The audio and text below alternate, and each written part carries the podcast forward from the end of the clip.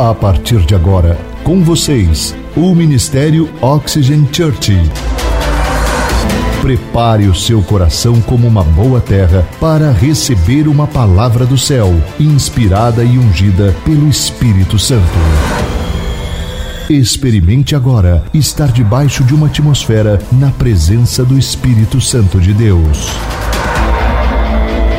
Você está pronto? Então prepare-se, porque a palavra chegou.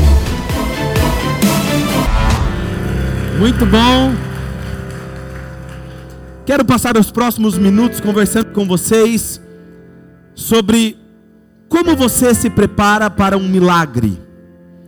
E nós vamos ver o milagre mais famoso de Jesus, que é a multiplicação dos pães e dos peixes alimentando 5 mil pessoas.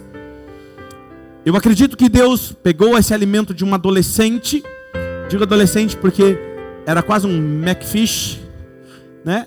Cinco pães e dois peixinhos fritos, um McLanche feliz. E essa história se trata de como Deus pega o pouco e transforma em muito. E você precisa conhecer esses princípios, porque em algumas ocasiões durante a sua vida você precisará que Deus converta o pouco em muito. Às vezes você vai ter pouca energia e você precisa de muita energia. Às vezes você vai precisar de. Você tem um pouco de talento e você vai precisar de muito talento. Às vezes você vai ter uma pequena oportunidade e você precisa que Deus converta numa grande oportunidade. Às vezes você vai ter poucas amizades e tudo que você precisa é ter grandes conexões e vários relacionamentos. E Deus pode fazer isso. Às vezes você vai ter pouco dinheiro, você precisa fazer tanto com esse pouco dinheiro. E Deus sabe como converter esse pouco em muito. Então você terá algumas situações que Deus precisará converter o pouco em muito na sua vida. Agora, como que Deus transforma o pouco em muito? E é disso que se trata essa história, esse milagre. Jesus, ele nunca fez um milagre para se exibir, para se mostrar. Sempre que Jesus fez um milagre, foi para nos ensinar um princípio e uma verdade espiritual. E essa verdade espiritual na multiplicação dos pães e dos peixes é que nos mostra como orar por um milagre quando Deus pega o pouco e transforma em muito na sua vida. Este milagre ele é tão importante que ele é contado nos quatro evangelhos da Bíblia: Mateus, Marcos, Lucas e João. É tão importante que eles falaram assim: olha, não pode passar desapercebido essa história. Deus alimentou uma multidão de 5 mil pessoas com apenas cinco pães e dois peixinhos. Vamos registrar. E sabe de uma coisa que eu aprendi? Quando Deus fala quatro vezes a mesma coisa para você, em outras palavras, Ele está falando: preste atenção que eu estou te ensinando. Entendeu? Então, quando Deus repetir quatro vezes a mesma coisa para você, fala assim: Ele está chamando a minha atenção para alguma coisa. Então, veja que Jesus ele está pregando e ensinando a essa multidão de cinco mil pessoas. E ao final da tarde do dia, os seus discípulos dizem a ele: Senhor, já é tarde, a multidão está com fome, libera eles para comer, procurar comida na vizinhança, porque não tem o que eles comerem. Agora veja, nós, eu gosto da palavra de Jesus. Jesus diz: alimentem eles. Mas nós vamos voltar aqui daqui a pouco. Veja que fisicamente é impossível fazer isso. Logisticamente era impossível. Racionalmente era impossível eles alimentar essa multidão. E o que está acontecendo aqui? Jesus está fazendo um milagre para ensinar quatro passos para nos preparar para um milagre. Muitos de vocês vão viver milagres nessas semanas seguintes. E o primeiro passo para vivermos um milagre é admitir que eu tenho um problema sem solução. Na verdade, porque se você tem a solução de um problema, óbvio, você não precisa de um milagre. Não é verdade? Então a primeira coisa é admitir: eu tenho um problema que não tem solução. Tem algumas pessoas que acham que precisam de um milagre. Então tem algumas pessoas que falam assim, pastor, eu preciso de um milagre. O senhor pode orar por mim? Claro, meu filho. O que, você precisa? Eu preciso perder peso, pastor. Falei, você não precisa de um milagre, você precisa de uma dieta. Concorda comigo? Aí outro fala assim, não, pastor, eu preciso de um milagre, pastor. É, meu filho, por que você precisa de um milagre? Gasto demais, pastor. Gasto demais no cartão de crédito. Meu Deus do céu. Tem que fazer quase um exorcismo. Fala assim, filho, você não precisa de um milagre. Você precisa de uma educação financeira. Não é? Se você se educar, administrar bem as suas finanças, você não vai gastar além do que você ganha. Então, na verdade, não são um milagre. Milagre ele não tem solução, mas Deus tem a solução. Isso se chama milagre. Então, eu quero ler com vocês agora em Marcos, capítulo de número 6, versículo de número 34 a seguir. Diz assim: Quando Jesus saiu do barco e viu uma grande multidão, teve compaixão deles, porque eram como ovelhas sem pastor. Então começou a ensinar-lhes muitas coisas. Já era tarde, e por isso seus discípulos aproximaram-se dele e disseram: Este é um lugar deserto e já é tarde. Manda embora o povo para que eles possam ir aos campos e povoados vizinhos comprar algo para comer. Ele, porém, respondeu: Deem-lhes vocês algo para comer. E eles lhes disseram: Isso exigiria duzentos denários. Devemos gastar tanto dinheiro assim em pão para dar-lhes de comer? Veja que é engraçado que geralmente, muito provavelmente, Jesus está falando com os financeiros do ministério dele. Os financeiros de Jesus estavam preocupados se iria gastar todo o dinheiro do ministério de Jesus para alimentar a multidão. O texto que acabamos de ler, temos três respostas típicas quando nós temos um problema sem solução. E todos nós reagimos dessa forma quando nós não entendemos esses princípios. A primeira desculpa que nós temos, a primeira resposta típica é: nós procrastinamos. Nós procrastinamos. Passamos a responsabilidade para outros. E também nos preocupamos. É as três respostas típicas quando nós estamos passando por um problema. Quando nós temos que resolver um problema e nós não sabemos como resolver, nós procrastinamos, queremos fazer de conta que aquilo não existe. Então a gente fica procrastinando. Não, faz de conta que não existe. Não, tá tudo bem. Você fica meio. Jesus, Jesus, vai desaparecer isso. Em nome de Jesus, vai desaparecer isso. O texto que nós, lemos diz que já era tarde. E eles estavam aqui procrastinando. Por quê? Porque já era para eles terem resolvido isso, como alimentar tanta gente. Mas eles esperaram chegar o final da tarde, quando não tinha mais o que todos poderiam ter resolvido, mas não resolve. Eles não fizeram nada, aí eles vão até Jesus. Agora veja, procrastinar as coisas na sua vida só vão piorar na sua vida, as coisas, os problemas. Deixar para depois vai piorar. Se você tem um problema de saúde, resolva hoje, não deixa para o mês que vem. Se você tem um problema financeiro hoje, resolva hoje, não deixe para a semana que vem. Se você tem um problema no seu casamento hoje, resolva hoje, não deixe para amanhã. Se você tem um problema com, de relacionamento com alguém, resolva hoje, não deixe para amanhã, porque procrastinar vai piorar as coisas ao seu respeito. Agora eu me pergunto, qual é o problema que está em uma área da sua vida que você está fingindo que ele não está lá? Eu escutei um vixe. Nós, a outra resposta típica é: nós culpamos os outros. A, a, nós somos mestres nisso. Porque nós vamos procrastinando, e aí depois eu culpo o outro. Porque é mais fácil, nós tiramos a nossa responsabilidade e passamos para o outro. Não, não, não, não é eu que tenho que fazer isso. Não, não é eu que tenho que fazer tudo. Não, pastor, na verdade eu estou em problema financeiro porque é o do meu cônjuge. Porque quando eu culpo o outro, eu isento eu de ter uma responsabilidade de mudança. Então é mais fácil culpar o outro. Não, na verdade eu estou passando por isso por causa. Não, pastor, eu estou com esse problema de saúde. Não, não é porque eu como exagerado ou porque eu como errado. É por causa das indústrias, elas são culpadas. Ô dó. Veja que os discípulos disseram: Diga ao povo que vai buscar alimento para eles passa a responsabilidade para eles. Escuta o que eu vou falar aqui agora para vocês. Não faça com os outros aquilo que você não quer que eles façam com você. Então não passe a responsabilidade para o outro. Assuma aquilo que é seu respeito de você resolver. Quem está aqui me ouvindo hoje? Eles passam então e falam assim: não, não, não, não, Senhor, passa para eles. É responsabilidade deles. Os discípulos estão transferindo responsabilidade. Eles estão dizendo: nós não pedimos para eles ficarem sem comer. O problema é deles. Não mandei. Não, não, não, não, não, não. Eu não falei para virem aqui no deserto ficar esse tempo todo ouvindo o Senhor. Eles poderiam ter ido embora. Não, eu nunca prometi que eu ia dar comida para eles. Ó, vamos fazer o seguinte: despede logo eles. Se livra deles. A terceira coisa que nós fazemos é nos preocupar. E quando a gente está preocupado, a gente fica angustiado, na é verdade, estressado, afligimos, nos estressamos, perdemos o sono. E o que, que eles disseram? Senhor, precisa de um salário de um ano para alimentar essa multidão. E aí eu fico imaginando Pedro, né? Pedro gostava de estar com a língua nos dentes. Eu fico imaginando Pedro nessa cena, né? Vocês, vocês estão loucos? Já, eh, gente, nós vamos alimentar 5 mil pessoas. Não é 5 pessoas. Não é o GC do Maico. Se fosse o GC do Maico, a gente dava um jeito, mas não é. Entendeu? Não, não, não, não, não, vocês não estão entendendo. Aí alguém disse assim: Não, mas a gente encontra aqui. Não, mas onde a gente vai encontrar comida aqui? Pedro dizia. Fala, não, tem aqui, ó, tem a pizzaria do Zezinho, lá, ó, lá longe, é longe, mas a gente encontra. Aí Pedro fala o quê? Não, beleza, então tá bom. E como que a gente vai trazer isso?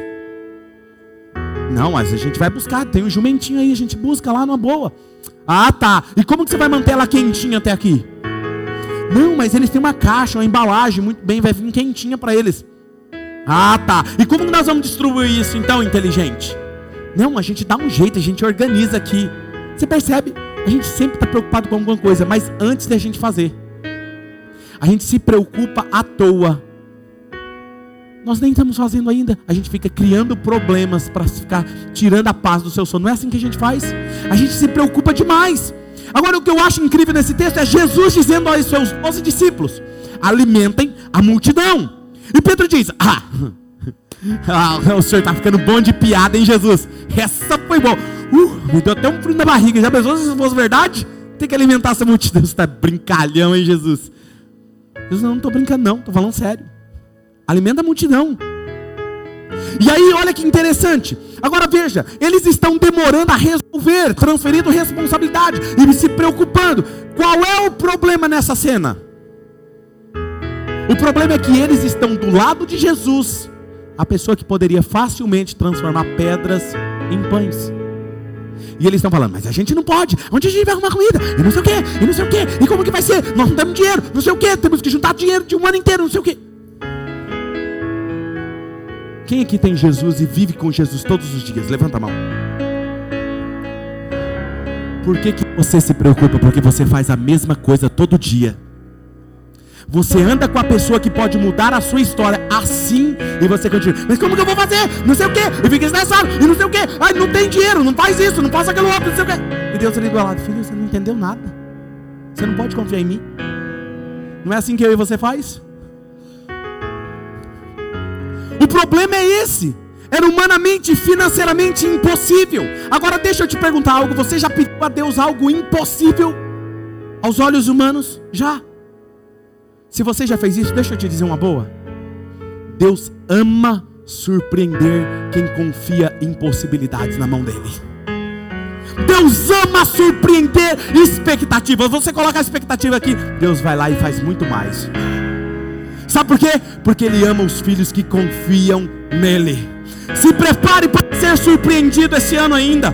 No final do ano passado eu estava orando pedindo uma palavra de Deus para esse ano. E Deus me disse assim: aqueles que confiarem na minha palavra, esse ano eu vou superar as expectativas dele. Posso te dizer uma coisa? Muitos de vocês estão vivendo milagres, mas isso é apenas a metade do ano. Imagina até o final do ano que você vai viver. Vocês vão viver o melhor de Deus. Para Deus não existe nada impossível. Quando Ele nos pede que façamos isso, fisicamente ou financeiramente impossível, é porque Ele quer esticar a nossa fé, aumentar a nossa fé. Porque Deus, Ele ama nos surpre surpreender. Segundo passo para o milagre é dar a Deus o pouco que eu tenho. Marcos capítulo 6, versículo 38, olha o que diz nesse texto. Vamos ler juntos? Um, dois, três.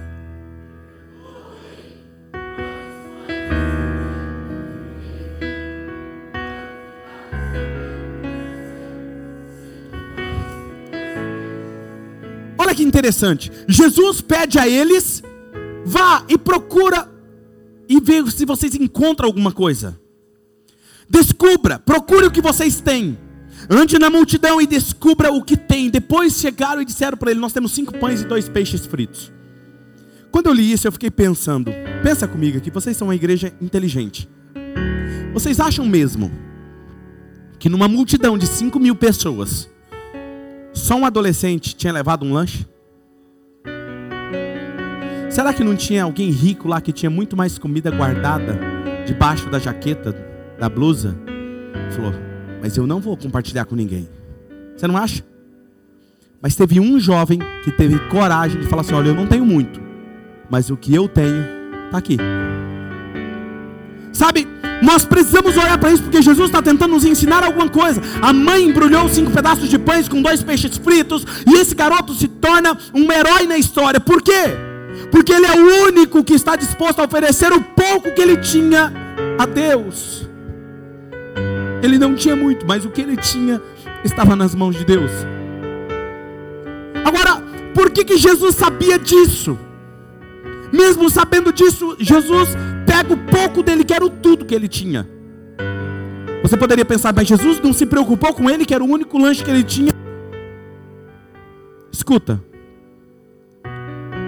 Jesus disse aos seus discípulos: Veja na multidão quantos almoços, quantos pedaços de pão conseguimos nessa multidão.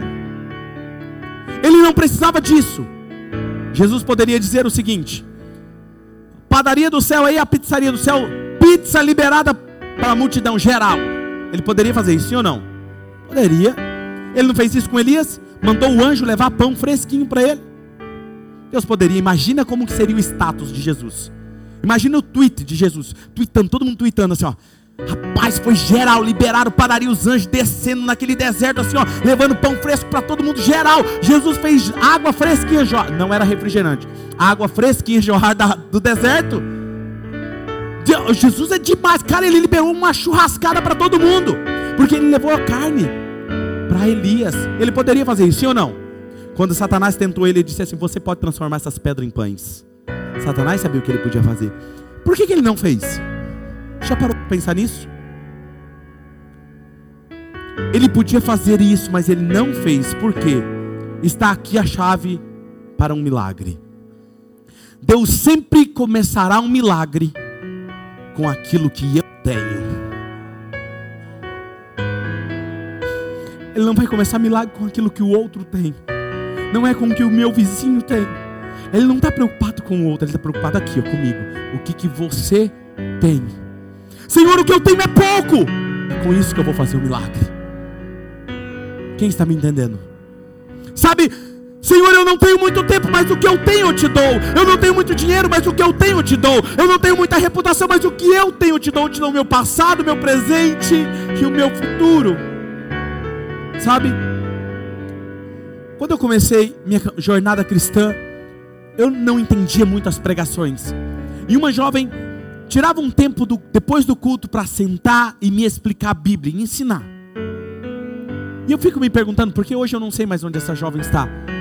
Mas será que ela sabe que hoje eu me tornei um pastor de uma grande igreja? O tempo talvez que um dia talvez ela reclamou para Deus, Deus, eu tenho pouco tempo, mas o que eu tenho eu vou dedicar a esse um jovem para que ele tenha sua vida transformada. E o fato de ela separar aquele pouco de tempo, hoje olha o tanto de vidas que está sendo impactada por causa daquilo que ela semeou. Quem está me entendendo? Sabe, mas eu amo Jesus. Olha só isso aqui. João 6, versículo 5 e 6. Gente, isso aqui vai tirar vocês da cadeira. Vocês estão prontos? Vamos lá. Levantando os olhos e vendo uma grande multidão que se aproximava, Jesus disse a Filipe: Um, dois, três. consegue imaginar Jesus preocupado onde iria comprar pão? Agora, quer ver a resposta? Mais um clique. Fez essa pergunta apenas para. Pois ele. Deus nunca vai te pedir para você fazer algo que ele já não tenha resposta e saiba o que ele vai fazer. Deus nunca vai te pedir para ir além, esticar a sua fé ele nunca vai pedir para que você coloque o pé, se Ele não vai colocar a mão para segurar você. Deus sempre vai te levar para um lugar que Ele já tem a provisão. Pastor, mas eu não vejo ela. Você não precisa ver, você precisa confiar, porque senão não seria fé. Fé é enxergar as coisas a partir da perspectiva de Deus e confiar nele. Quem está me entendendo? Sabe, é isso que está acontecendo aqui. Jesus ele não estava preocupado quando ele pediu para ele fazer algo, ele estava colocando a prova. Quando ele te pede algo, ele está testando o seu coração, porque ele já sabe muito bem o que ele vai fazer. Anote isso, que é uma verdade muito importante. Deus sempre tem a resposta antes de eu ter um problema. Deus sempre tem a solução antes do meu problema surgir. Antes do pecado surgir no Éden, diz o texto que antes da fundação do mundo, o cordeiro havia sido imolado. Deus sempre tem a solução antes de surgir o teu problema. Então, esse que você está passando agora, Deus já tem a solução. Que tal perguntar para Ele como sair disso? Terceiro passo: colocar tudo nas mãos de Jesus. Não metade, colocar tudo. O relato deste milagre diz que André encontrou esse garoto no meio da multidão, que trouxe o seu almoço que sua mãe havia preparado para ele com tanto carinho. E você já sabe: cinco pães e dois peixinhos fritos. Era pouco. Agora eu fico imaginando que outras pessoas tinham também um lanche bem maior do que o dele. Mas ele se tornou herói porque ele ousou confiar e entregar tudo o que ele tinha a Jesus. Não era muito, mas ele disse: Eu entrego tudo. Marcos capítulo 6, versículo 41. Tomando os cinco pães e os dois peixes, e olhando para o céu, ele deu graças e partiu os pães, e em seguida ele entregou os seus discípulos para que os servisse ao povo. E também dividiu os dois peixes entre todos eles. Este aqui é um princípio. Deus sempre usará aquilo que eu dou, independente do que eu estou lhe dando. O pouco que eu entrego na mão dele, ele vai usar isso para potencializar o reino dele. Talvez não seja muito, talvez seja um pouco de tempo, um pouco de energia para servir, mas ele vai usar. Eu poderia me aprofundar aqui, mas observe o que aconteceu com esse garoto. Ele deu a sua oferta alegremente, espontaneamente, voluntariamente e imediatamente. Ele não deixou para amanhã. Ele não viu se alguém ia fazer. Ele levantou e falou assim: "Tá aqui a minha oferta. Eu tenho, é isso que eu tenho, tá aqui". Ele falou: "Eu vou ver se alguém vai levantar. Se alguém levantar, eu levanto". Não. A minha pergunta é: você faria isso? Você compartilharia o seu almoço? Você está no meio de uma multidão de 5 mil pessoas com fome? Você teria coragem de pegar a sua economia, aquilo que você tem, e falar assim: está aqui. É pouco, mas está aqui. Não vai conseguir resolver tudo isso aí, mas é o que eu tenho, está aqui. Você tem coragem de fazer isso? Ele simplesmente entregou alegremente e espontaneamente. Quarto passo: esperar que Deus multiplique o que você entregou na mão dele. Quando eu entrego o que eu tenho nas mãos de Jesus, eu preciso confiar e esperar que ele multiplique. Marcos 6, 42 e 43. Vamos ler juntos esse texto? Um, dois, três. Todos comeram e ficaram satisfeitos. E os discípulos recolheram doze cestos vazios. Vazios, vazios, cheios de pedaços de pães e de peixe. Isso me deixa impressionado. Pode aplaudir o Senhor. Glória a Deus.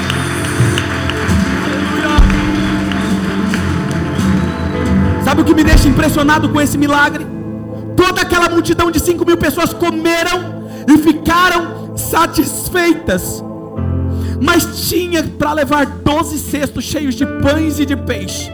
E eu me pergunto, Jesus ele era ruim de matemática? Por isso que sobrou. Ele pegou e falou assim: pega agora 12 cestos cheios. O jovem entregou cinco pães e dois peixes. Quantos pães caberiam num cesto daquele tamanho assim? Boa medida, calcada, sacudida e transbordante. Escuta, Jesus falou assim: Eu vou ensinar algo para os meus discípulos, para esse jovem. Eu nunca fico devendo nada a ninguém. Cada um de vocês discípulos vai ter que carregar um cesto desse nas costas para aprender. Leva agora na casa dele. E aí chega ele com os 12 discípulos carregando o cesto, cheio, cheio. E a menina, a mãe coloca a mão na cabeça do que é isso, menino? Mãe, eu não sei, me pergunta. Eu só entreguei meu almoço na mão de Jesus e ele fez isso aí. Eu não tenho culpa nisso não. Deus nunca vai ficar devendo nada a ninguém. Pastor, o que eu faço? Você apenas diz: Eu creio, eu recebo e assim será. Esse é o princípio. Quando Deus te dar algo ou te pede algo, Ele já sabe o que Ele vai fazer. acredito que Jesus fez isso para nos ensinar que tudo que eu dou a Deus, eu recebo muito mais. O almoço deste garoto não abençoou só 5 mil pessoas, porque ele, ele terminou muito mais rico do que quando ele começou entregando uma pequena porção a Jesus. Ele poderia ter, eu poderia te contar aqui muitos testemunhos de pessoas que têm investido, ofertado nessa casa e vivido o extraordinário. Sabia, tem pessoas que às vezes que falam assim, pastor, eu peguei as minhas férias, o dinheiro que eu tinha juntado, e Deus mandou e eu doei, eu ofertei. E olha o que aconteceu comigo, e aí mostra para mim o resultado. Extraordinário. Não é ninguém que faz, é Deus que faz. Outras pessoas falam, pastor, eu não sei o que acontece, eu entrei na oxigênio, eu simplesmente estou prosperando. O favor de Deus não tem a ver com a oxigênio, tem a ver com o coração de vocês. A mágica não está no nome da Oxygen, não está na igreja, não está no pastor Claudinei, está no seu coração rendido a Jesus. Aqui vai a grande lição para você: Deus ama fazer milagre através das pessoas, Deus ama trabalhar através das coisas comuns das pessoas para realizar grandes coisas. O que nós estamos esperando que Deus faça por nós, Deus está esperando fazer através de nós. Aquilo que eu tenho, Ele vai usar. E durante essa série de mensagens, muitos de vocês, Deus irá transformar vocês em máquinas de fazer milagres. Vocês vão viver o extraordinário, porque entenderam o princípio. Ele não quer fazer um milagre por você, ele quer fazer um milagre através de você. Igual que ele fez com esse garoto, que era, ele não era muito, ele simplesmente pegou tudo que ele tinha e entregou a Jesus. Jesus recebeu, abençoou e multiplicou. Deus vai fazer isso em várias áreas da vida de vocês. Esse milagre é muito apropriado para nossa casa Oxygen nesse momento. A nossa cidade de Marília e muitas outras cidades, quando Deus mandou implantar as igrejas, nós estamos aí com cinco novas igrejas. E quem me segue nas redes sociais viram tantas cidades que estão pedindo novas Oxygen. Vocês viram?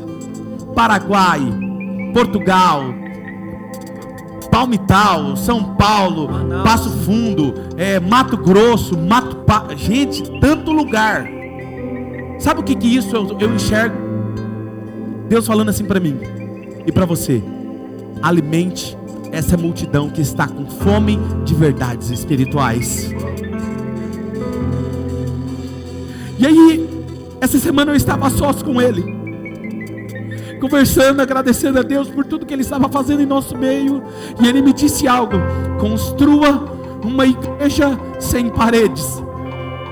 Aí eu já imaginei, né? Mano, Jesus está mandando fazer um negócio louco. Aí eu já imaginei uma arena, só o telhado, sem parede, né? Aí ele falou assim: Mas você é difícil de entender as coisas, né? Eu falei: Meu Deus, me ajuda com a minha falta de fé. Aí ele me voltou alguns anos atrás. Algumas pessoas que andam comigo há alguns anos vão lembrar disso. Alguns anos atrás, Deus me deu uma visão. Que eu estava pregando numa arena, num estádio gigante. E aquilo pessoas com câmeras filmando, e milagres acontecendo, avivamento vindo, ônibus vindo de todos os lugares, as pessoas filmando e transmitindo isso pela internet. E aí ele me mostrou em vários lugares pessoas nas, no trabalho, no carro, na, sentado no sofá da casa, de vários países, japonês, africano, chinês, é, até da Arábia Saudita com aquela burca, assistindo nos tablets a transmissão. Assistindo na TV a transmissão, acontecendo em todos os lugares ao mesmo tempo, milagres acontecendo, e a mesma unção que acontecia aqui na arena, acontecia nos outros lugares. E aí Deus me disse: construa uma igreja sem paredes, internet. Aí Deus me fez lembrar de um sonho de uma das nossas intercessoras, algumas duas, três semanas atrás, uma das nossas intercessoras disse: Pastor, eu preciso te contar um sonho que eu sei que é profético. Você estava pregando na nossa igreja e começou a chegar tanta gente que as pessoas não conseguiam mais ouvir a sua voz. E aí você levantou, você saiu e você subiu no telhado, uma igreja sem paredes, que começou a pregar e algo vinha potencializava a sua voz e a sua voz começou a ir e nos lugares mais recônditos da nossa cidade, do nosso país, começou a ir e multidões começou a vir como águas, como oceano, chegando até a nossa igreja. E Deus me disse: potencialize, comece a igreja sem paredes.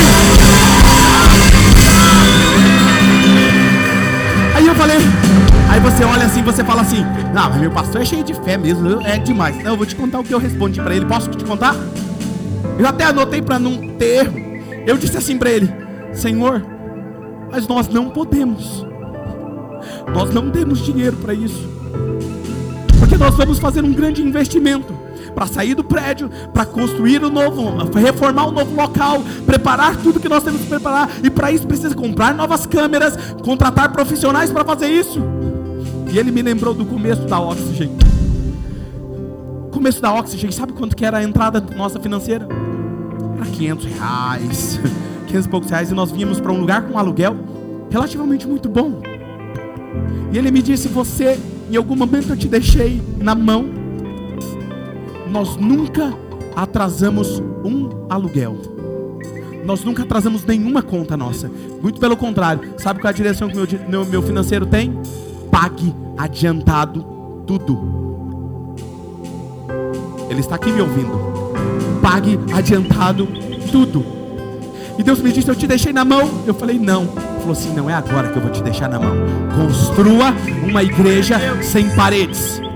Eu cuido do resto. Sabe o que eu amo nisso? Eu vejo Jesus cuidando e implantando algo novo na nossa igreja. Eu não sei qual vai ser o resultado disso, mas eu sei.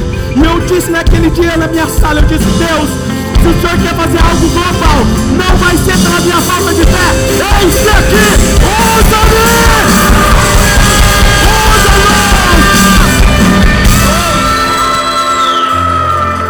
Usa-nos. Aí para selar com chave de ouro. Quem me segue nas redes sociais está lá no Instagram. Entra uma pessoa de Londres que me segue há muito tempo e diz assim para mim. Ela faz essa pergunta. Escute, tá lá. Pode seguir. Olha lá. Ela diz assim: Pastor. Eu quero saber se tem transmissão ao vivo da sua igreja, porque eu já amo a sua igreja. Se não tem, eu quero saber quando vai ter. Eu falei no próximo semestre. No próximo semestre, Londres vai poder acompanhar nós. Se prepare, porque está aqui para as nações, está aqui para o mundo. Oxigênio em todos os lugares do mundo.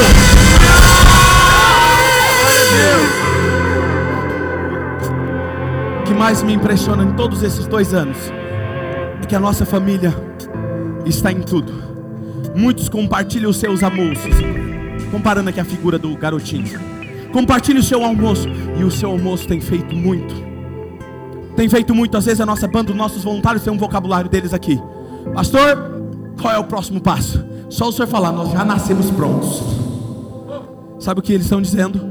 O que o Espírito Santo nos disser, nós estamos prontos para obedecer. Eu creio todo, muitos pastores gostariam de ter voluntários de uma igreja como vocês. E eu sou grato a Deus porque Deus me presenteou com pessoas como vocês. Obrigado. Obrigado porque vocês são incríveis, vocês não têm noção do que é isso. Sabe? Vou lhes fazer uma pergunta para encerrar. Diante de uma palavra como essa, o que é impossível de nós realizarmos como igreja para alimentarmos milhares? O que é impossível para nós, como igreja, realizarmos, alimentarmos milhares de pessoas? Como resultado da resposta do, do seu coração, desta casa, olha o que Deus diz através desse texto, Marcos 10, 27. Eu quero que você leia agora, mas com toda a força do seu pulmão agora para fora. Vamos lá? Um, dois, três. Jesus olhou para eles e respondeu.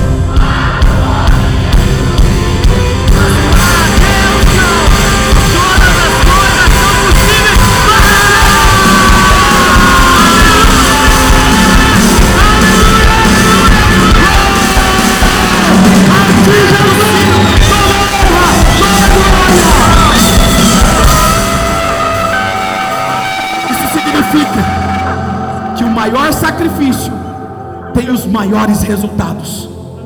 Jesus, quando se ofereceu a sua própria vida, ele trouxe garantia de salvação para toda a humanidade.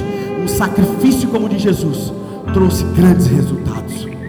João 12, 24 diz: Digo verdadeiramente que se um grão de trigo não cair na terra, se ele não sair de você e não morrer, ele continuará ele só. Mas se ele morrer, ele dará muito fruto, dará muitos resultados. Em outras palavras, seu sacrifício produzirá milhares de salvação. Feche seus olhos, enquanto você se coloca em pé. O Espírito Santo está neste lugar, está se movendo aqui. Eu quero que você esteja orando nessas próximas semanas e pedindo a Deus Senhor, eu quero fazer parte desse milagre, que irá salvar e mudar e transformar a muitos. Só me diga o que fazer e eu vou fazer.